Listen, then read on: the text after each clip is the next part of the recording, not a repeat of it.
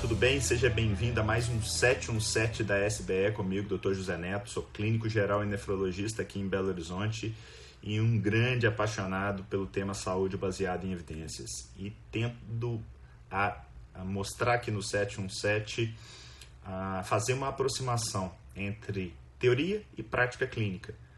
Hoje nós vamos estar falando a respeito de um tema que vai muito em encontro ao tema discutido na semana passada. Semana passada eu falei a respeito da importância dos ensaios clínicos randomizados e já fiz inclusive um preview na semana passada que eu falaria hoje a respeito de um tema extremamente interessante que são os medical reversals. É, quem me, me segue aqui sabe o quanto eu sou apaixonado por história.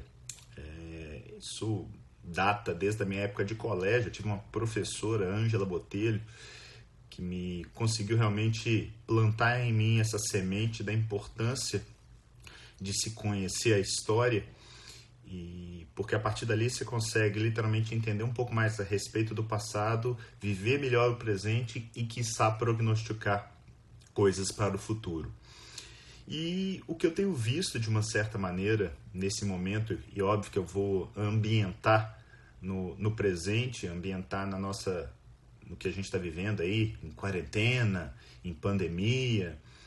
E eu já falei muito na semana passada a respeito dessa, desse medo, desse pânico e dessa busca incessante, e eu acho que a busca ela tem que existir mesmo, por uma droga. E quiçá eu vejo muito uma, uma busca por uma droga mágica, de A a Z, a gente já tem de tudo aí, talvez a que tenha ganhado mais destaque na mídia, principalmente aqui no Brasil, foi a hidroxicloroquina.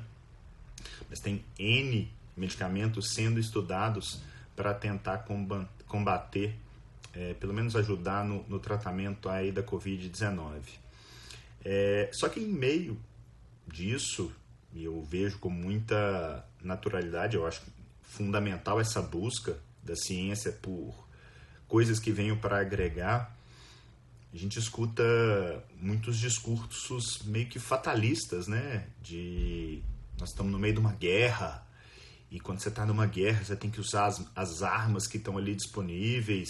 Se a gente não fizer isso, milha, milhões de pessoas vão morrer. E, e a gente precisa dar um passo atrás nesse momento. E quando você está numa guerra e você tem, sei lá, uma arma, um 38, é, você tem que ter cuidado para não dar um tiro na cabeça dar um tiro no pé. Então, ter a arma não necessariamente significa que a gente saiba utilizar essa arma. E o, quando a gente pega a história da, da, da ciência, e aí eu vou colocar aqui das ciências da saúde, mas o período dos últimos 500 anos, mais ou menos, é, é visto como uma revolução científica. Tudo que a gente vê hoje aconteceu muito nesses últimos 500 anos, principalmente no último século. É, até década de 40, a, as ciências da saúde elas tinham muito pouco do que a gente tenta apregoar hoje com a saúde baseada em evidência. Até a década de 40 não tinha essa de estudo randomizado, era tudo na base da observação. É, então, os ensaios clínicos randomizados foram um advento produzido a fim não de zerar dúvidas, porque muita gente acha que é uma coisa perfeita, não. A ciência ela vem para minimizar erros e não para garantir verdades absolutas.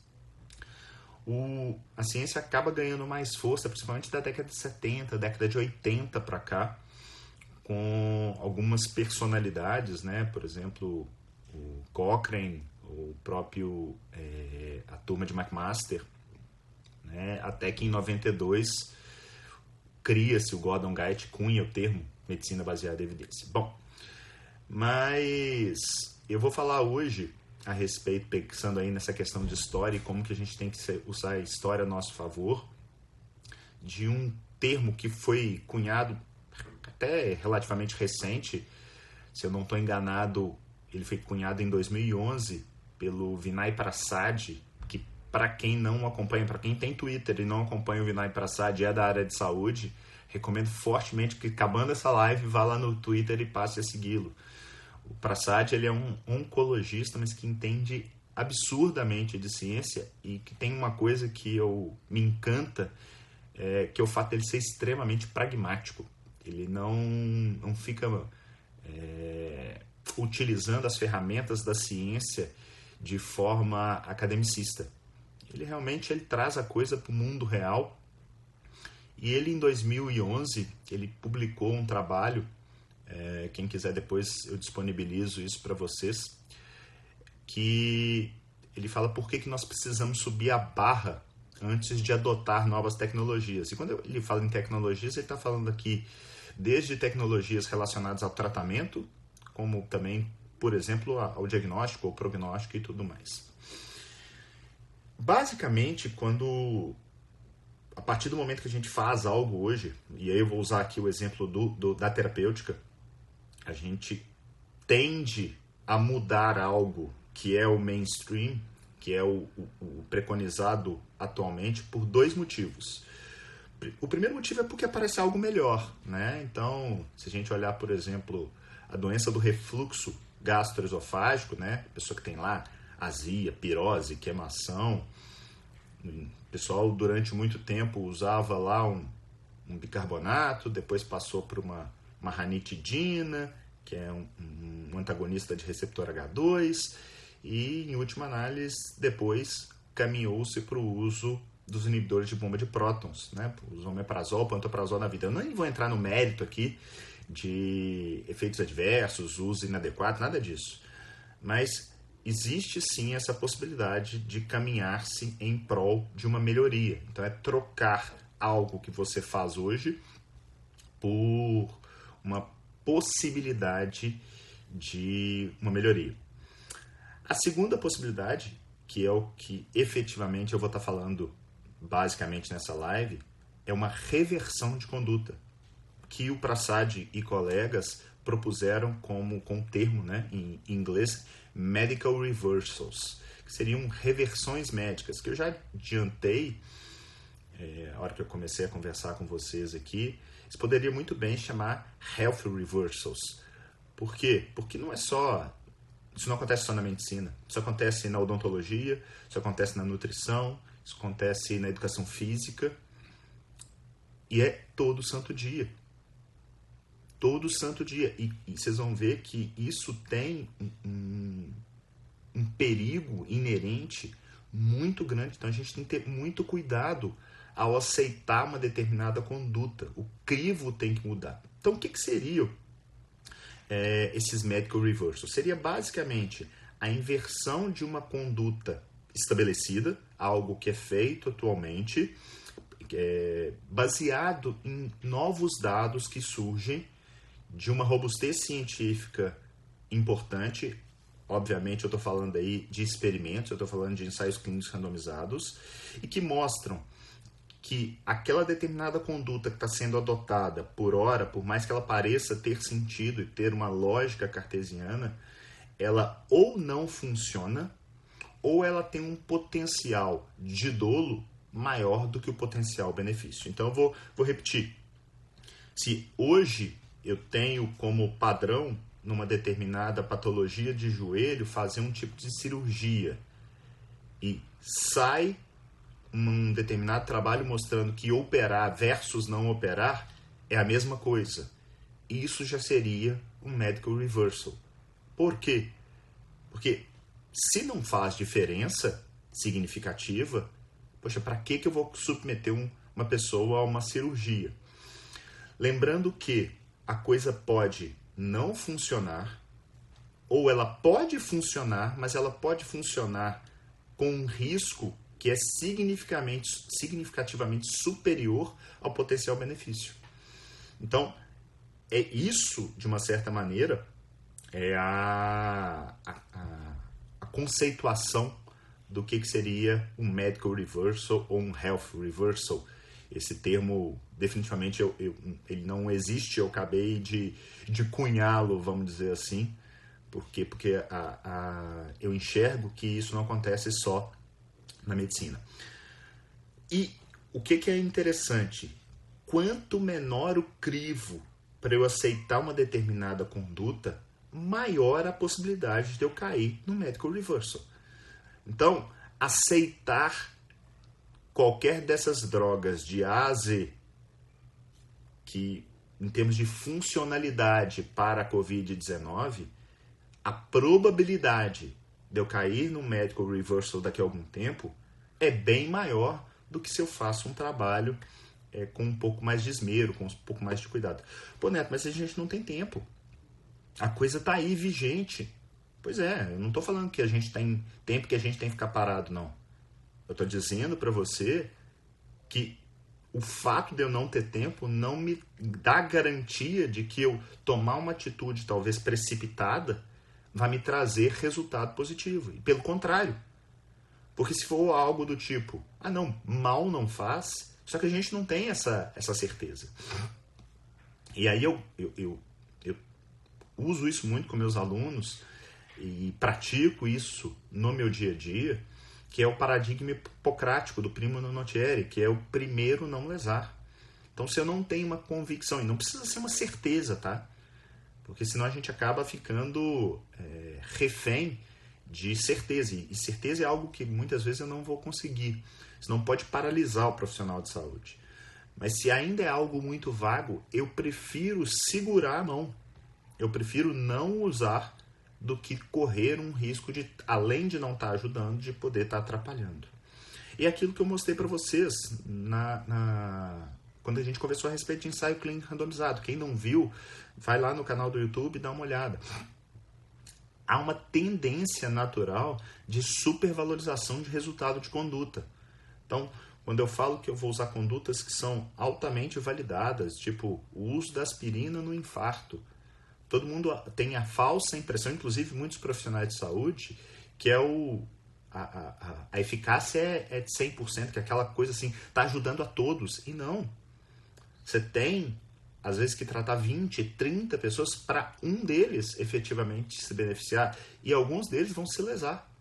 Porque vão, por exemplo, ter uma coisa leve, por exemplo, uma dispepsia, uma dor no estômago, ou mesmo vão ter um sangramento gastrointestinal. Então, tudo que a gente está falando tem uma balança.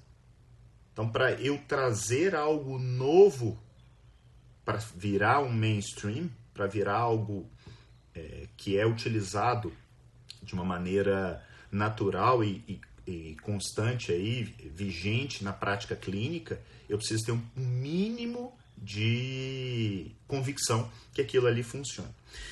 E, e por que que existem os medical reversals, e eu vou mostrar vários exemplos para vocês, para vocês não ficarem naquela assim, ah não, ele está falando, mas isso não existe, deve ser raro, né? Bom, primeiro eu vou te dar as causas.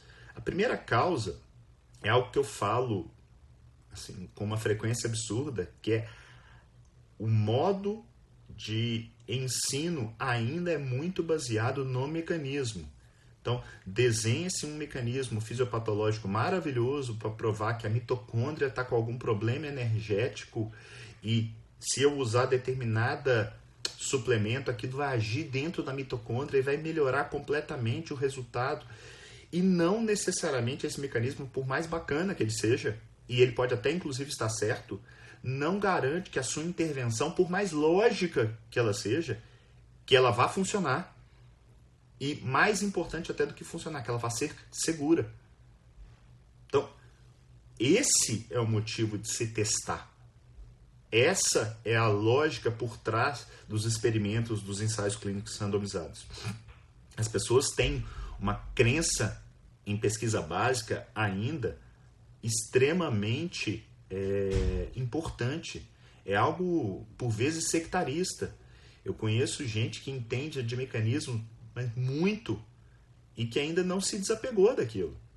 E eu gosto de, de usar muito a frase que o, que o Souto, o Zé Carlos Souto, o urologista gaúcho, amigo, que mexe muito com, com dieta de baixo carboidrato e tudo mais, soltou uma vez numa determinada palestra, e eu gosto de repetir isso, que é a realidade tem primazia sobre o mecanismo.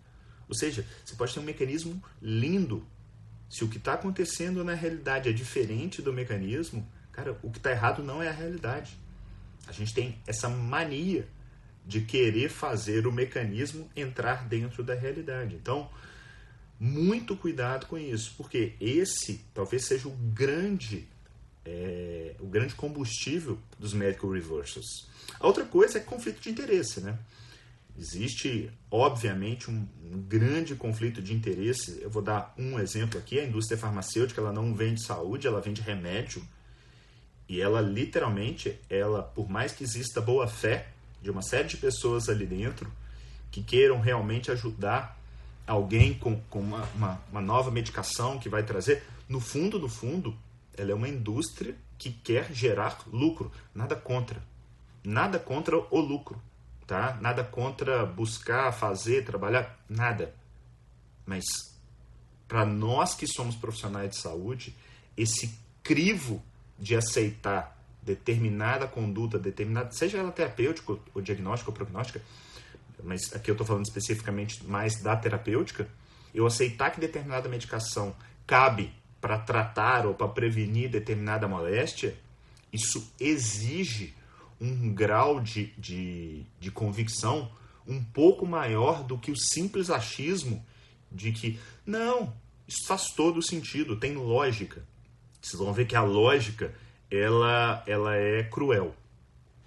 Um, um, um autor que eu gosto demais, e já citei ele outras vezes, é, em palestras, lives e tudo mais, é o Ioannidis. O Ioannidis tem um trabalho de 2005, bem antes dessa, desse termo ter sido cunhado aí pelo Prasad, que ele diz que em torno de 16% dos artigos que são altamente citados, ou seja, para um artigo ser citado por um par, significa que há uma crença de que aquilo ali seja uma verdade. Habitualmente é isso. Ou seja, 16% deles são contraditos no futuro. Ou seja, eu estou falando que de cada cinco artigos altamente citados, quase que um deles vai ser desmentido ao longo do tempo. É o famoso que ciência é uma verdade dinâmica. Então, a gente tem que ter cuidado, porque a ciência ela não vai conseguir zerar erros. Mas eu tenho que tentar mitigá-los, tenho que tentar reduzi-los, tenho que tentar transformar isso no menor número possível. Então, eu vou mostrar para vocês agora alguns exemplos. Eu vou pegar aqui talvez o grande estudo, no meu modo de ver, em termos de ícone, quando se fala de medical reversal, que é esse trial aqui. Deixa eu colocar deitado que acho que vai ficar melhor. Esse trial, ele é, o, o ele é conhecido como Cast Trial. Ele saiu em 1991. Vocês veem que já é um estudo aí que está caminhando para 30 anos. E qual que é o, o que, que tem por trás do Cast Trial? O Cast Trial ele apareceu, deixa eu voltar aqui para mim. O Cast Trial apareceu porque na década ali de 70, 80, o número de, de, de infartos estava crescendo absurdamente e foi verificado que existia ali um, um risco maior de morte súbita pós-infarto. Fácil de entender isso, né? E uma das questões mecanísticas que foi levantada é que isso poderia estar relacionado com algum, algum distúrbio de ritmo. Eles viram que é, nesses pacientes é, pós-infartos, o número de extrasístoles ventriculares era maior. Para quem não é da área da saúde, as extrasístoles ventriculares são batimentos fora do ritmo. É como se sua bateria não tivesse no rit ritmada. Então, em algum momento você tem um, um batimento prematuro ali. Então, se essas, é, essa, essas extrasístoles, se elas são um potencial gatilho para arritmia, que em última análise poderia levar à morte súbita, se eu conseguir desenvolver um antiarrítmico, um antiarrítmico que consiga minimizar essas extrasístoles, quiçá eu vou ter bons resultados reduzindo a morte súbita. Então, tá aí criado o desenho mecanístico, ele é plausível e tudo mais. Beleza, o que, que aconteceu? Os cardiologistas compraram isso como sendo uma verdade, tá? E por quê? Porque drogas como tem um antiarrítmico chamado flecainamida, ela reduzia em até cerca de 85% o número de extracístoles ventriculares nesses pacientes pós-infarto. Poxa, reduzir nessa monta a, o número de, extrasístoles está trazendo o meu ritmo para algo mais próximo da normalidade e na cabeça cartesiana, lógica daquelas pessoas, daqueles cardiologistas, ele nitidamente estaria ajudando aqueles pacientes pós-infartos. Bom, o que, que o, o, o CAST Trial, que é esse trabalho publicado na New England em 91, mostrou? Ele testou quase 1.500 pessoas, randomizou em dois grupos, é, foram utilizados é, dois antiarrítmicos, entre eles a flecainamida e a encainidina, encain, encainida, encainida, perdão, a encainida e a flecainamida, flecainida, uns nomes diferentes, né? Eu, felizmente, eu tô novo, não, não usei isso na minha, na minha prática clínica, não, só sei da, da parte histórica e fizeram um ensaio clínico placebo controlado. E o que, que eles mostraram? Que a, um, primeiro um detalhe, né? Conseguir fazer esse trabalho foi realmente um, um, uma coisa complicada. Por quê? Olha que coisa sui generis. Foi difícil randomizar porque muitos acreditavam que era antiético randomizar pessoas para placebo. Por quê? partiu-se do pressuposto de que a, a droga funcionava para o desfecho clínico. Porque reduzir contração prematura, reduzir extracístole não é desfecho clínico. Desfecho clínico é morrer, por exemplo. As pessoas acreditavam, e aí quando eu falo as pessoas, os profissionais, principalmente aqueles ligados ao tratamento desse tipo de paciente, acreditavam que esses antiarrítmicos reduziriam o número de morte súbita. Então, como é que eu vou randomizar alguém para não tomar a droga e estar tá tomando placebo? E o que, que o, o trabalho mostrou? Eles tiveram no total 89 mortes entre esses cerca de 1.500 pacientes estudados num período aí de 10 meses. Dessas 89 mortes, 63 foram no grupo, em, em, algum dos grupos utilizando antiarrítmicos, contra 26 é, no grupo placebo.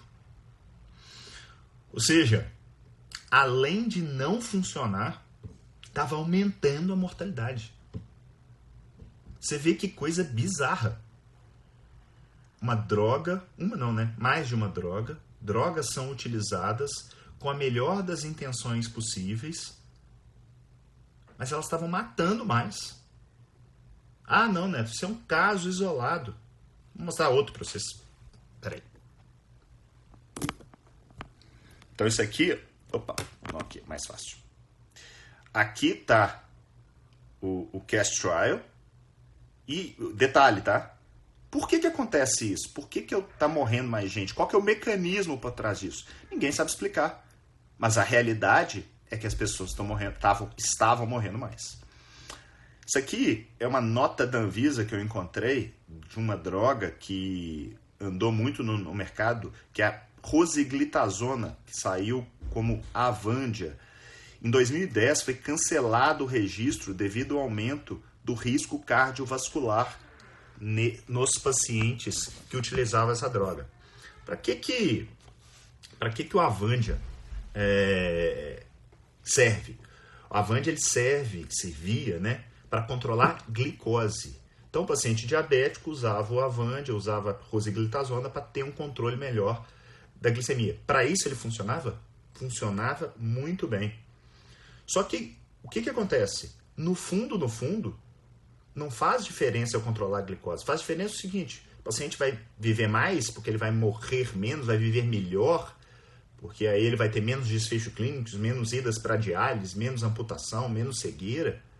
Isso é que importa. E o que eles viram foi que 11 anos após a aprovação, a aprovação foi no fim do século XX, em 1999, aqui no Brasil pela Anvisa, uma revisão sistemática envolvendo 35 mil indivíduos mostrou que, apesar do melhor controle glicêmico, você tinha um risco de infarto do miocárdio quase 30% maior em quem estava usando a medicação. E é por isso que ela perde o registro e é retirado do mercado pela Anvisa. Quer mais exemplo? Passar outro aqui para vocês. Isso é uma revisão sistemática que saiu na Cochrane a respeito de vertebroplastia percutânea.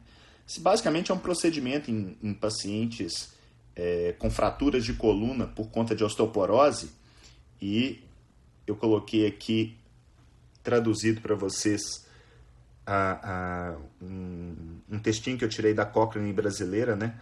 Sobre a qualidade da evidência, vocês veem que nessa primeira frase ele já fala, coloca, olha, evidência científica de alta qualidade mostra que o tratamento com vertebroplastia não fornece benefícios clinicamente mais importantes do que o tratamento com placebo.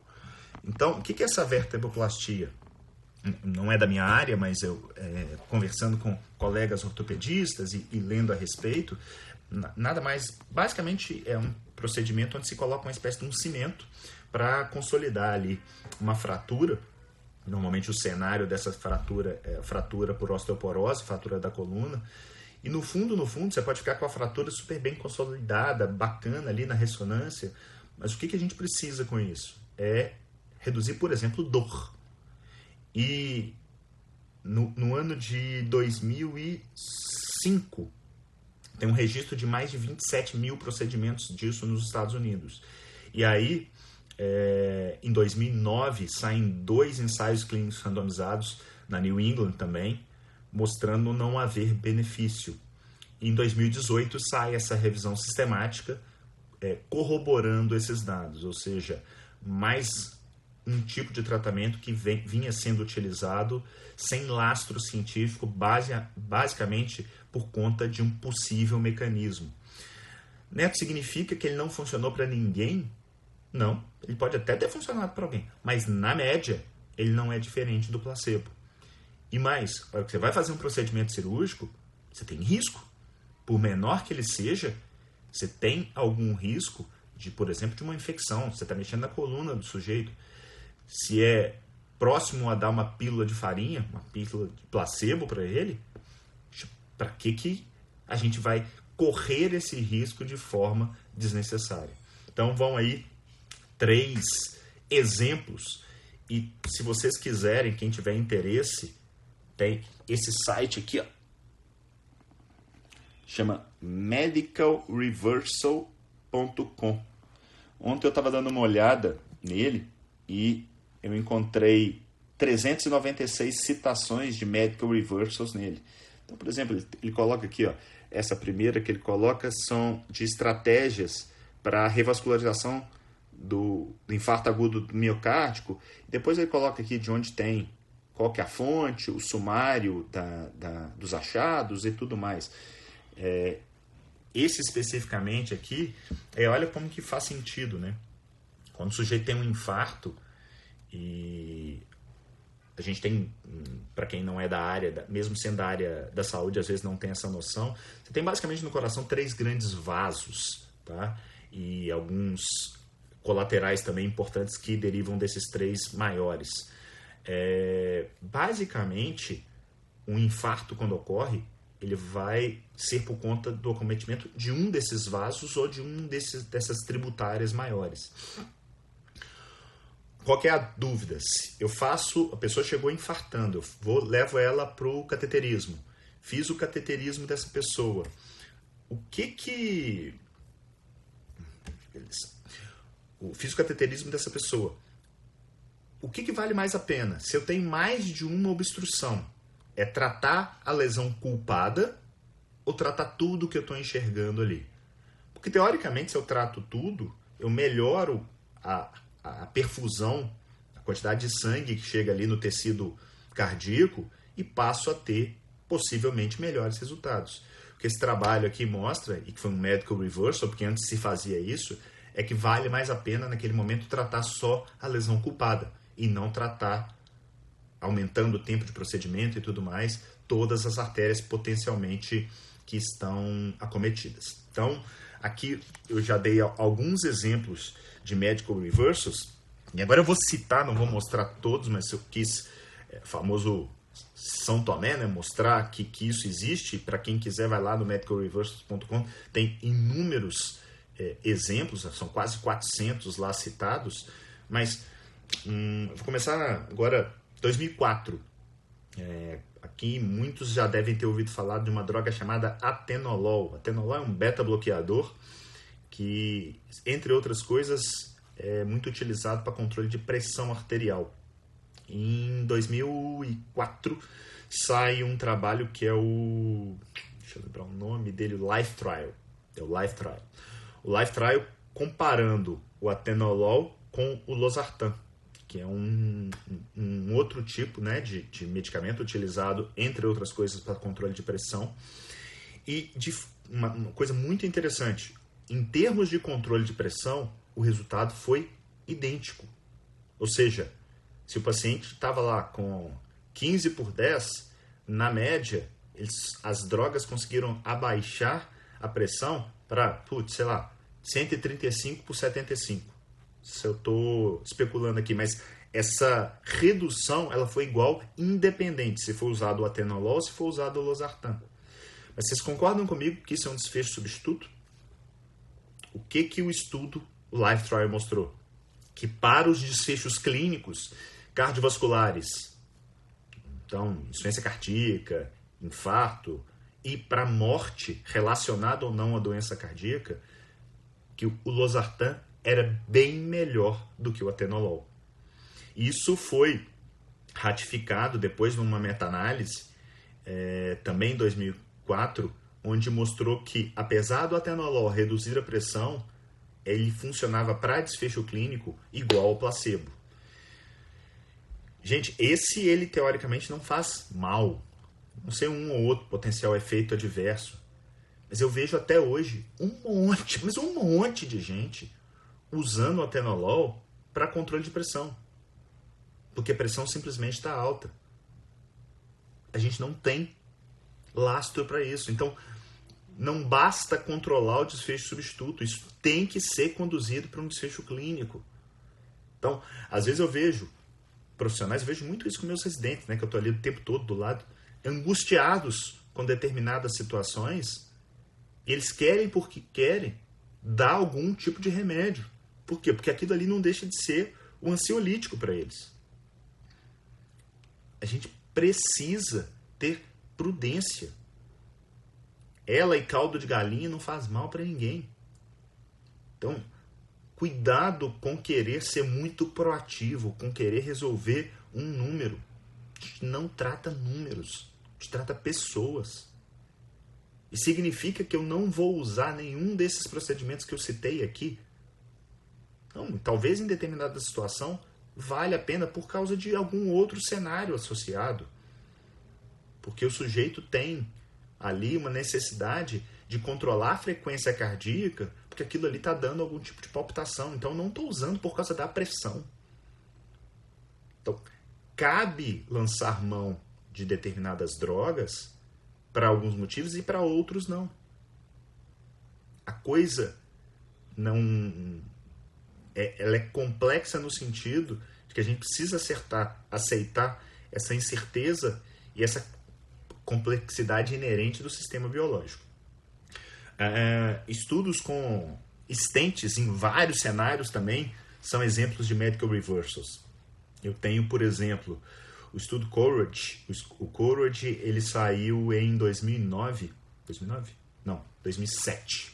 O Courage saiu em 2007. Ele pegou pacientes com angina estável, ou seja, tinha lá é, uma dor pré-cordial, tá, mas não era aquela coisa complicada e tal. Não vou entrar na questão básica aqui.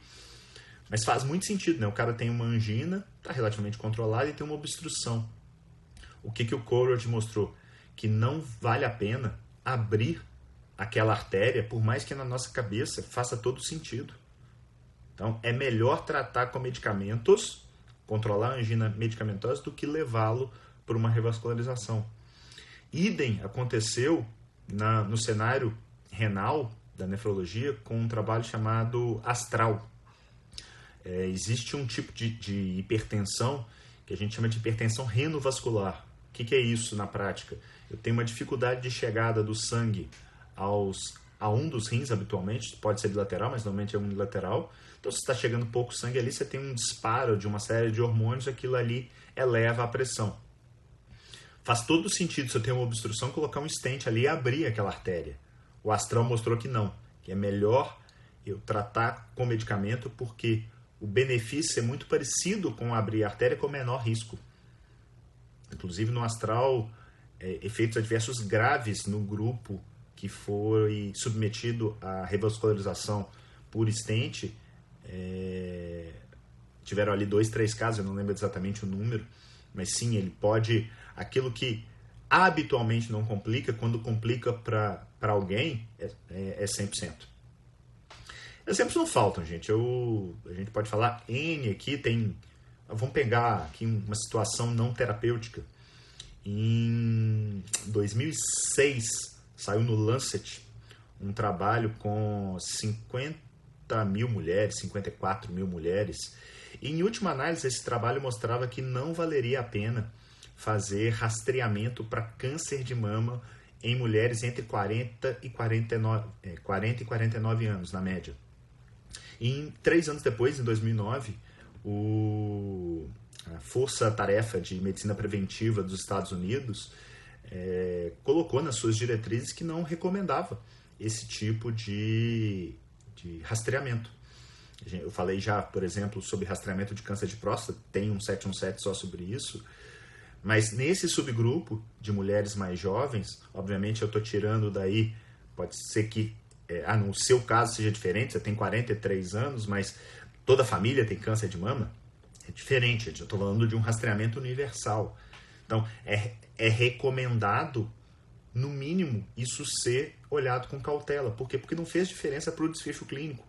Às vezes você dá o diagnóstico mais precoce, mas você não consegue mudar efetivamente a evolução. Então, sem querer ser o dono da verdade. Eu estou só mostrando para vocês que na história essas mudanças elas são vigentes. Na nutrição, putz, eu vou te falar que a hora que realmente resolverem mudar o que tem de errado, vai ter que dar um contra out dela e começar de novo. Porque comer de 3 3 horas, é, vilificar gordura, principalmente gordura saturada, é, não fazer jejum, é, você precisa comer carboidrato, é, e, e N outras coisas, isso não tem validação, mas nenhuma. Então, é, é quase que literalmente um, um, um nutritional reversal completo. Tem muita coisa que precisa ser revista né, nesse cenário. Na educação física, a gente pode pensar aí, por exemplo, na, no uso do treinamento aeróbico para emagrecimento. Cara, não serve. Ah, mas eu conheço o fulano que começou a correr e emagreceu.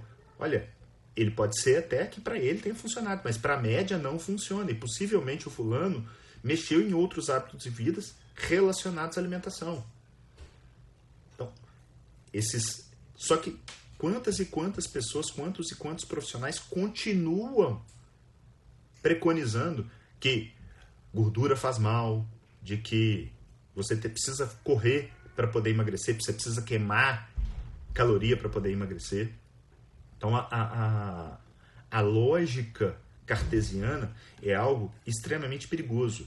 E isso se repete mesmo em coisas aparentemente simples. Eu tenho, por exemplo, muita gente, ah, não, dá uma vitamina, dá um, um suplemento, é tranquilo.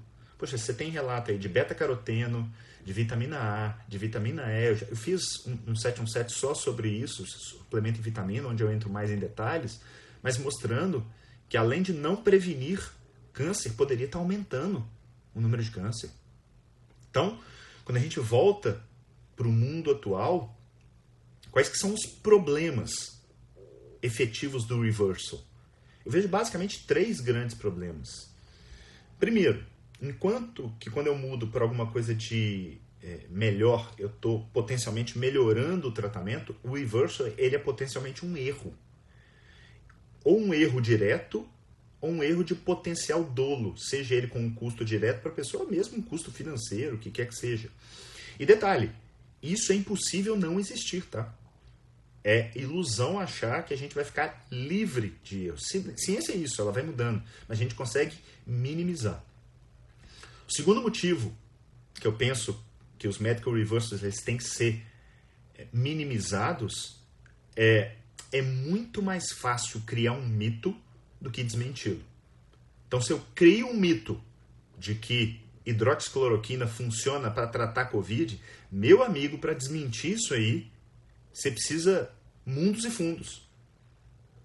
Não é simples reverter isso aí. Tem um, um, um, trabalho, eu não vou lembrar exatamente de quando, mas ele, ele faz uma citação que eu achei fantástica, que também existe por trás disso, de desmentir mito, o famoso conflito de interesse. Quando o Coleridge saiu, que é aquele trabalho da angina estável, é, as principais críticas vieram de quem? De hemodinamicistas que viviam basicamente em função daquilo. E mesmo que aquilo não seja uma coisa é, consciente a respeito do, do, do, financeiro, pode ser sim simplesmente um viés cognitivo relacionado a uma crença. Para ele faz todo sentido fazer aquilo.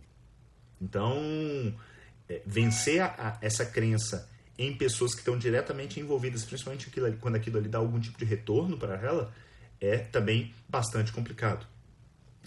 E o terceiro, terceiro motivo, para mim, é perda de credibilidade da ciência. Por quê? Por, por mais irônico que possa parecer, vai se perdendo a fé na ciência. Se é que isso existe, mas essa crença na ciência, que é, volto a dizer, é irônico usar dessa maneira, mas pensa no exemplo, vamos pegar o exemplo da cloroquina. Quais que são as duas possibilidades? É que ela funcione ou que ela não funcione. Muito provavelmente daqui a algum tempo, como está sendo muito estudado, tem vários clinical trials sendo desenvolvidos, alguns bons, alguns ruins, alguns péssimos, sobre o assunto. Daqui a algum tempo a gente vai ter essa resposta, se ele funciona, o quanto funciona, quais são os riscos e tudo mais. Se funcionar, fica aquela sensação, tá vendo? Essa ciência só atrasa. Quantas pessoas morreram porque não foi dada essa oportunidade para elas? Por outro lado, se não funcionar, fica aquela coisa assim, nossa, mas esses cientistas não sabem de nada, né? Porque um tanto de gente falando que funcionava, mostrando dados, e agora vem alguém e fala que não funciona. É o famoso, o ovo hoje faz bem, o ovo, o, o ovo amanhã faz mal. Qual é a solução disso, gente?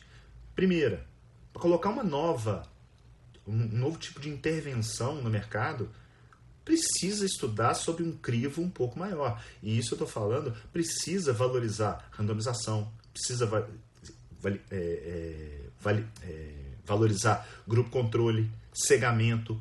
São coisas extremamente importantes do ponto de vista científico para minimizar sua probabilidade de erro. Então, e outra, né?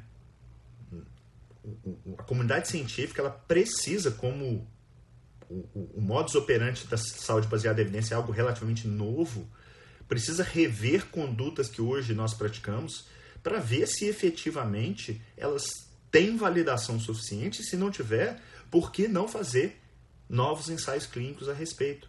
Tem muita coisa que está solta aí que precisa ser reestudada. Essa desculpa de que na pandemia você tem que abaixar uh, o crivo, baixar a barra, né? Eu, no meu modo de ver, isso aí é uma opinião pessoal, eu acho que isso pode ser um grande tiro no pé. E até porque, mesmo antes da pandemia, isso estava acontecendo. Dei inúmeros exemplos aí para vocês. Por que, que as pessoas não fazem mais ensaios clínicos com desfecho duro, com desfecho clínico? Ah, desculpa, pode ser custo. Ah, fazer um, ensaio, um estudo desse é muito caro. Tá. Medical reversal também é muito caro. Você imagina o tanto de gente que não morreu por causa de antiarrítmico. Dado com a melhor das intenções. Como diria minha mãe, né? De boa intenção, o inferno tá cheio. Você pode usar, é, é, é, ficar aquela sensação de não, eu estou atrasando potenciais bene, é, benefícios, então eu tenho que usar, tá? Mas você pode estar antecipando potenciais dolos. As pessoas não conseguem enxergar isso, elas ficam cegas em relação a isso. E o terceiro, desapegar um pouco de mecanismo. Eu canso de falar isso, repito e repito e repito, principalmente com os meus alunos. Olha, olha, se você está tomando uma conduta exclusivamente porque tem um mecanismo super bem desenhado e que faz sentido na sua cabeça, cuidado, você pode estar tá tomando uma bola nas costas. Você pode estar tá sendo enganado. E eu não estou dizendo aqui que aquilo ali não funciona. Mas cuidado. cuidado e muito cuidado, principalmente também, com aquela tendência natural da gente subvalorizar dolo. Ah, não, eu vou dar aqui, mal não vai fazer, né? Dar um ômega 3 aqui em suplemento, mal não vai fazer. Será? Poxa, vitaminas B, C, D, tem, tem risco de dolo. Então, todo tipo de conduta tem algum tipo de risco. Não tem almoço grátis. É um trade-off. Então, o potencial benefício tem que ser menor do que o potencial dolo. Eu adoro a questão da decisão compartilhada, mas eu não vejo a decisão compartilhada numa hora boa de ser aplicada, é, por exemplo, na questão da hidroxicloroquina. Porque, porque a gente não tem evidência. O fato é esse. Em qualquer outro cenário, não existiria esse tipo de conversa. E eu acho que a gente é importante estar conversando, mas a minha opinião é que é quase que fazer uma roleta russa. Então, realmente não dá. Não, a gente tem que parar com, com essa questão de achar demais, né? Foi-se o tempo do achismo. Essa coisa do da, da, falácia da autoridade, né? Porque eu sou o doutor XYZ de Harvard, ou porque eu sou o presidente da sociedade do que quer que seja. Isso não garante verdade. O presidente falar que determinado remédio funciona, ou um cientista mega ultra especialista em vírus, não significa que aquilo seja verdade. Sorry, a realidade é dura, então para de acreditar cegamente só porque eu estou falando ou qualquer outro. Por isso você precisa estudar a saúde baseada em evidência. É para ter o mínimo. E olha, deixa eu falar uma coisa para vocês. À medida que você vai estudando, você vai ficando cada vez mais ciente do socrático só sei que nada sei. Tem um grande amigo meu, Marcelo, Marcelo Denaro, que até eu entrevistei no, no em Evidência. É, eu fui um dos responsáveis por introduzir o Marcelo nesse nessa seara da, da medicina baseada em evidência e ele, ele, ele tem horas que eu vejo Marcelo até sofrendo por não ter uma resposta. Mas é assim. Bem o famoso bem-vindo ao mundo real. Quando, se você tiver com, com esse tipo de dúvida eu te garanto que você está muito mais próximo da verdade do que aquele que tem a certeza absoluta. Então voltando no, no no Vinay Prasad e na questão que ele coloca nesse artigo de 2011 de subir a barra, poxa, concordo plenamente com ele. E não acho que a gente tem que descer barra de crivo científico porque a gente está em pandemia. Talvez cortar algum tipo de burocracia, talvez acelerar e principalmente cooperar. Parar de querer fazer sozinho. E parar de acreditar, poxa, tem um trabalho que, que, que, eu, que é o de cooperação brasileiro, mas eu não, não sei super detalhes, mas eu vi o desenho do estudo, onde não se coloca grupo controle, porque pensaram a mesma coisa que lá no Cast Trial, né? Felizmente alguém foi de frente e falou: não precisa ter placebo, sim, é óbvio que precisa, só assim a gente vai ter a resposta. Se eu não colocar o placebo, eu não vou ter essa resposta. Colocando, você ainda tem algum tipo de incerteza, você imagina sem. Então, liberar algo para conduta, como o FDA da vida faz, tem um trabalho mostrando que é, cerca de 25% só dos devices, né, dos, dos instrumentos que são colocados no mercado, entram no mercado com validação de ensaio clínico. Poxa, não dá.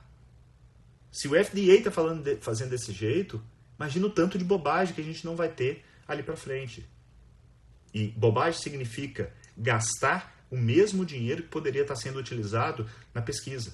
Na pesquisa que poderia, te, além de evitar dolo, é, te levar para alguma coisa que entregue realmente valor.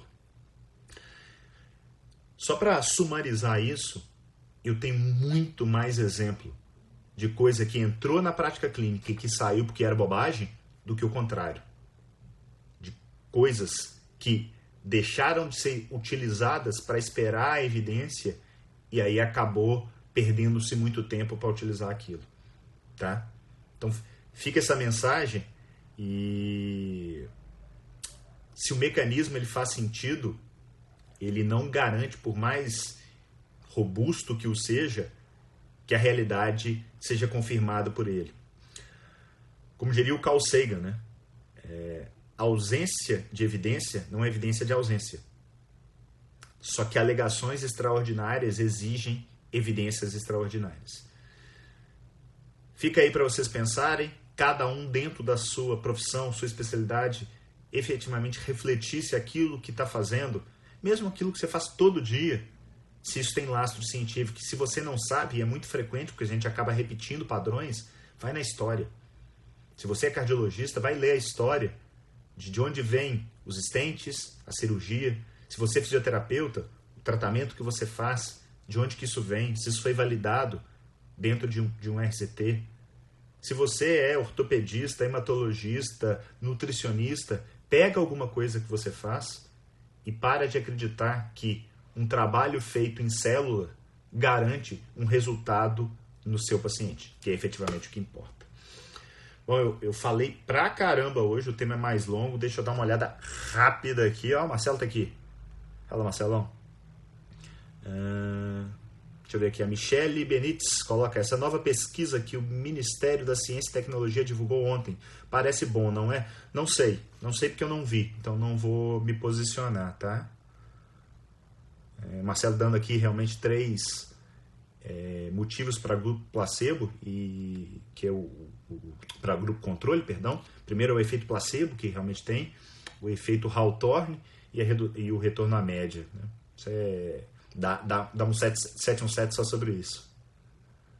Uh, Cida Mesquita, não sou da área de saúde, mas acho que você está coberto de razão.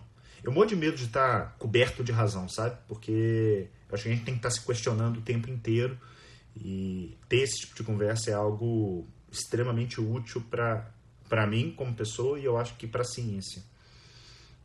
Uh...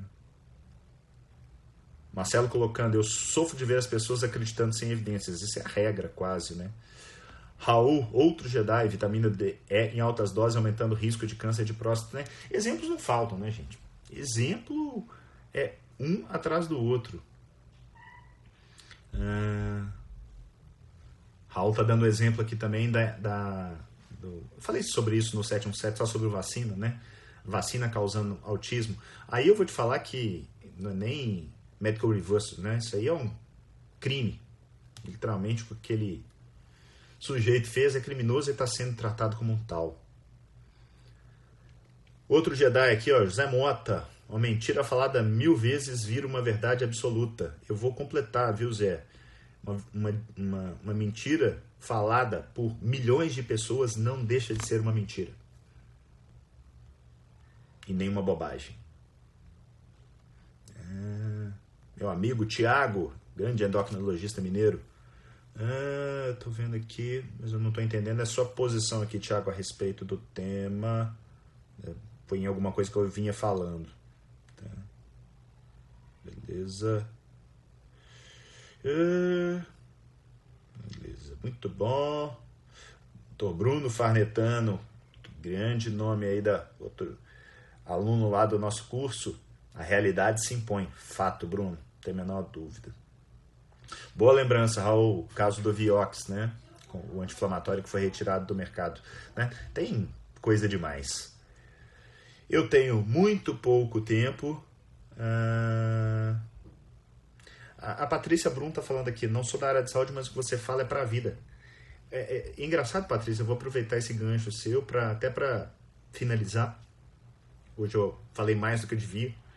É, mas eu cada vez mais eu tento não separar, sabe? A minha vida, a vida das pessoas que estão ao meu redor, elas não são diferentes do modo como eu estudo ciência. Porque a ciência ela não é fim, ela é meio. Se você trata a ciência como fim, eu vejo muita gente tratando dessa maneira, a probabilidade de erro é muito grande. Então, como trazer isso, essa incerteza, é, é, essa falta de, de, de essa, tra trabalhar nessa zona cinzenta para o mundo real. Porque todo dia, né? A gente tem dúvidas com relação a onde a gente vai gastar nosso dinheiro, de como é que nós vamos criar nossos filhos, de quanto que vale a pena eu arriscar em determinado investimento, seja ele pessoal, de empreendedor e por aí vai, trate de você. Né? Tente sempre melhorar. Tente melhorar o alicerce, a saúde mental, os hábitos de vida. Eu acho que esse é o, o caminho para ser não só um profissional melhor, mas uma pessoa melhor. Beleza? É... Turma, obrigado pai, por mais um 717. Eu espero que vocês gostem, é, tenham aproveitado. Ele fica aqui no Instagram por 24 horas. Depois a gente leva lá para o canal do YouTube da SBE Academy e para os dois podcasts, né? Para quem ainda não nos segue lá no canal da SBE Academy, vai lá e se inscreve. E também no podcast no 717 e no Em Evidências. Se quiserem deixar sugestões para temas aí para o 717 ou de pessoas para eu convidar para entrevistar no Em Evidência, e certamente isso é muito importante, afinal de contas, isso aqui é feito é para vocês. Tá bom? Grande abraço, fiquem com Deus e até quinta-feira que vem. Valeu, tchau!